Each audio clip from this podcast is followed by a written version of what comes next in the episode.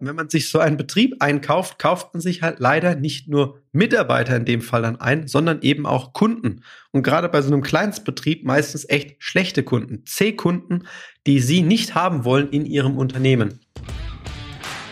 Viele Handwerksunternehmen können ihr Wachstum mit klassischen Methoden der Mitarbeitergewinnung nicht mehr bewältigen.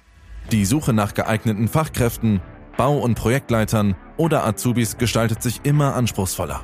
Klassische Wege wie Stellenportale, Zeitung und Vermittler kosten sie viel Geld und liefern immer schlechtere Ergebnisse.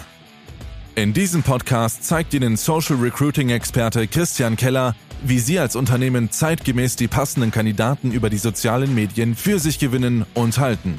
Erfahren Sie in diesem Podcast, worauf Sie im Social Recruiting achten sollten, um nachhaltige Ergebnisse zu erzielen. Hallo, Christian Keller hier und in der neuesten Episode von Meisterhaft Rekrutieren sprechen wir über ein Phänomen im Recruiting und zwar über einen der größten Fehler, wie ich feststellen muss, und zwar die teuerste Art, wie man überhaupt rekrutieren kann und unfassbar viel Geld ausgibt, um neue Mitarbeiter zu gewinnen. Kleine Vorgeschichte dazu, es handelt sich um das Thema Betriebe aufkaufen. Warum beobachten wir das immer häufiger? Es gibt natürlich ein ganz großes Nachwuchsthema im Handwerk, ein Generationenwechsel, der häufig nicht stattfindet, weil die nächste Generation sagt im Handwerk, ich möchte nicht den väterlichen, den elterlichen Betrieb übernehmen. Handwerk ist nicht meins. Ich lass mir lieber ein schönes Sümmchen vielleicht eines Tages mal auszahlen. Und der Generationenwechsel kann im Handwerk nicht so wie früher so einfach stattfinden. Das ist ein Problem, mit dem sich sehr, sehr viele Unternehmen konfrontiert fühlen, weshalb sie überlegen, nicht intern an die Familie zu übergeben oder zu verkaufen, sondern an jemand externen. Ja, diese Chance nutzen immer häufiger verschiedenste Einrichtungen, um Betriebe zu übernehmen, was ja grundsätzlich erstmal etwas Gutes ist. Man übernimmt ja einen Betrieb, um ihn weiter zu führen, nicht um ihn zu zerschlagen. Doch äh, dieser Trend hat ein Maß angenommen, wenn man es aus äh, verschiedenen Perspektiven betrachtet, wo es teilweise einfach keinen Sinn mehr macht. Wenn es übernommen wird, damit der Betrieb weitergeführt wird, alles in Ordnung, bin ich ein großer Befürworter davon. Doch zum Beispiel, um einen Betrieb zu übernehmen, nur des Recruiting-Willens, dann finde ich die Idee absolut schwachsinnig. Die Start-up-Szene würde von einem Equi-Hire sprechen. Das lohnt sich vielleicht für hochspezialisierte Entwickler, sicherlich nicht im Handwerk. Was beobachten wir? Es gibt drei Einrichtungen, die immer häufiger ja kaufen. Das eine sind Startups, Startups, die von Investoren gestützt sind, ihre 20, 30, teilweise 50 Millionen Euro bekommen haben, um in einer bestimmten Nische einen Champion aufzubauen. Und dieses Geld investieren sie, um bundesweit ja verschiedene mittelgroße Handwerksunternehmen meistens zu übernehmen. Das Problem, was ich in dem Fall sehe, ist ganz häufig, vor allem wenn überregional verschiedenste Betriebe gekauft werden, dass man die überhaupt erstmal strukturell zusammenführen will. Zur Kultur komme ich später noch, aber die allein strukturell zusammenzuführen, ist eine riesige Herausforderung. Die zweite Art von Käufer, die sowas häufiger macht, ja, das sind Einrichtungen oder Unternehmen, die sich auf sowas spezialisiert haben. Da gibt es verschiedene Handwerksgruppen, die kleine Betriebe aufkaufen und die dann teilweise in eigenem Namen weiterführen oder die teilweise ja einfach den Namen des größeren Betriebs übernehmen und auch hier sich einer neuen Struktur anpassen müssen. Oder die allerschwierigste Form, man kommt clevererweise als Betrieb auf die Idee, einen kleineren Betrieb zu kaufen, vielleicht sogar eine ein bis zwei oder ein bis drei Mann Bude. Ich sage bewusst Bude. Man sagt auch manchmal krauter Handwerker um die Ecke. Das Problem dabei ist, ähm, ganz offen gesprochen, also zum einen wird einer dieser Mitarbeiter sich seine Rente vergolden wollen. Das ist dann der Verkäufer, der diesen Betrieb mit Sicherheit verlässt.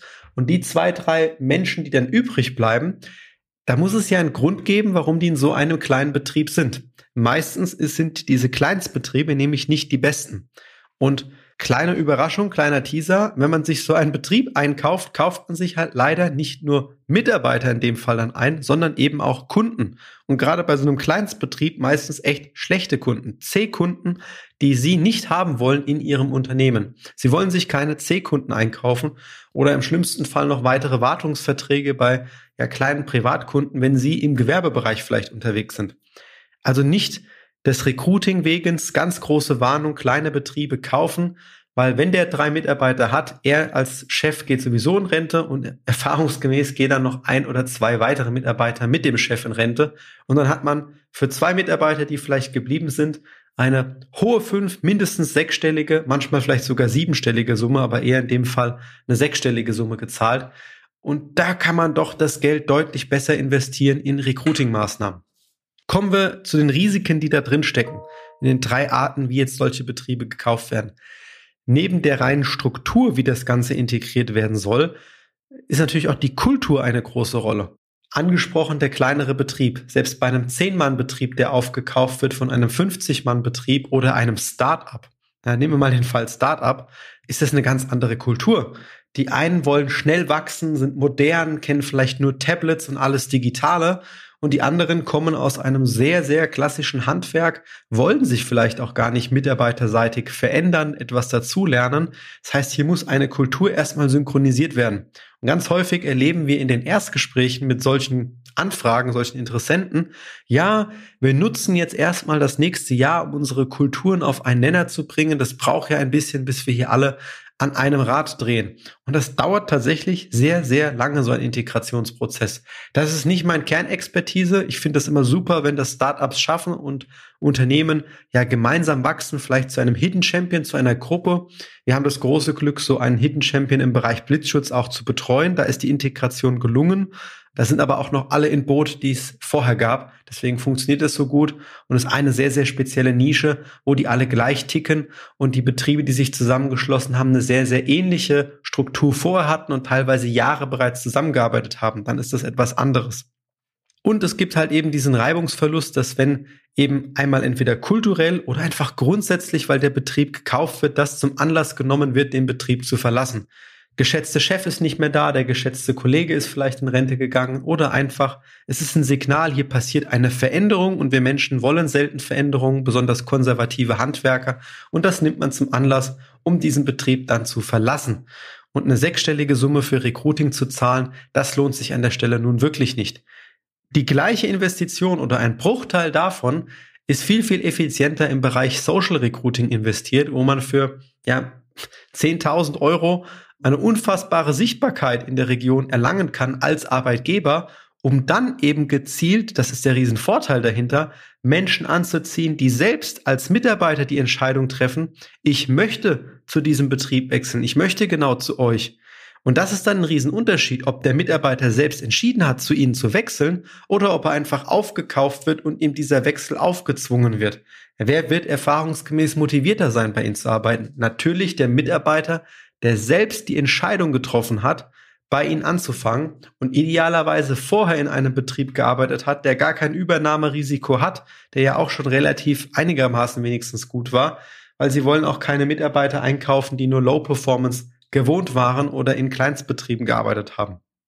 Richten Sie also Ihren Blick in die Zukunft aus. Man kann einen Betrieb hinzukaufen, aber schauen Sie, dass es wirklich dann kulturell passt und meistens ist das einfach viel, viel kostenintensiver als gezielte Recruiting-Maßnahmen, die technisch besser funktionieren, die kulturell besser funktionieren und mit viel weniger Aufwand ähm, mehr Ergebnis erzeugen und noch Bekanntheit mit sich bringen, dass Sie als Arbeitgeber sich zukunftssicher in der Region positionieren und die richtigen Mitarbeiter anziehen, statt irgendwelchen Mitarbeitern etwas aufzuzwingen.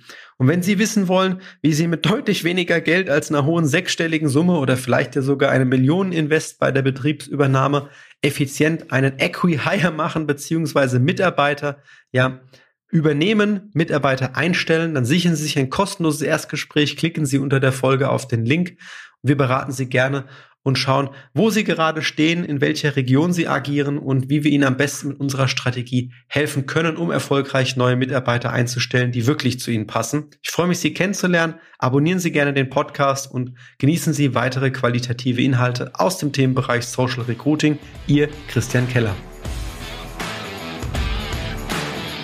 Wenn Ihnen diese Podcast-Folge gefallen hat und Sie jetzt auch wissen wollen, wie Ihr Unternehmen mit Hilfe von Social Recruiting wachsen kann, dann gehen Sie jetzt auf kellerdigital.de und sichern sich ein kostenfreies Erstgespräch. In diesem Gespräch erarbeiten wir gemeinsam Ihre besten Arbeitgebervorteile und entwickeln Schritt für Schritt Ihre individuelle Strategie zur Mitarbeitergewinnung. Nutzen Sie jetzt Ihre Chance und gehen auf kellerdigital.de.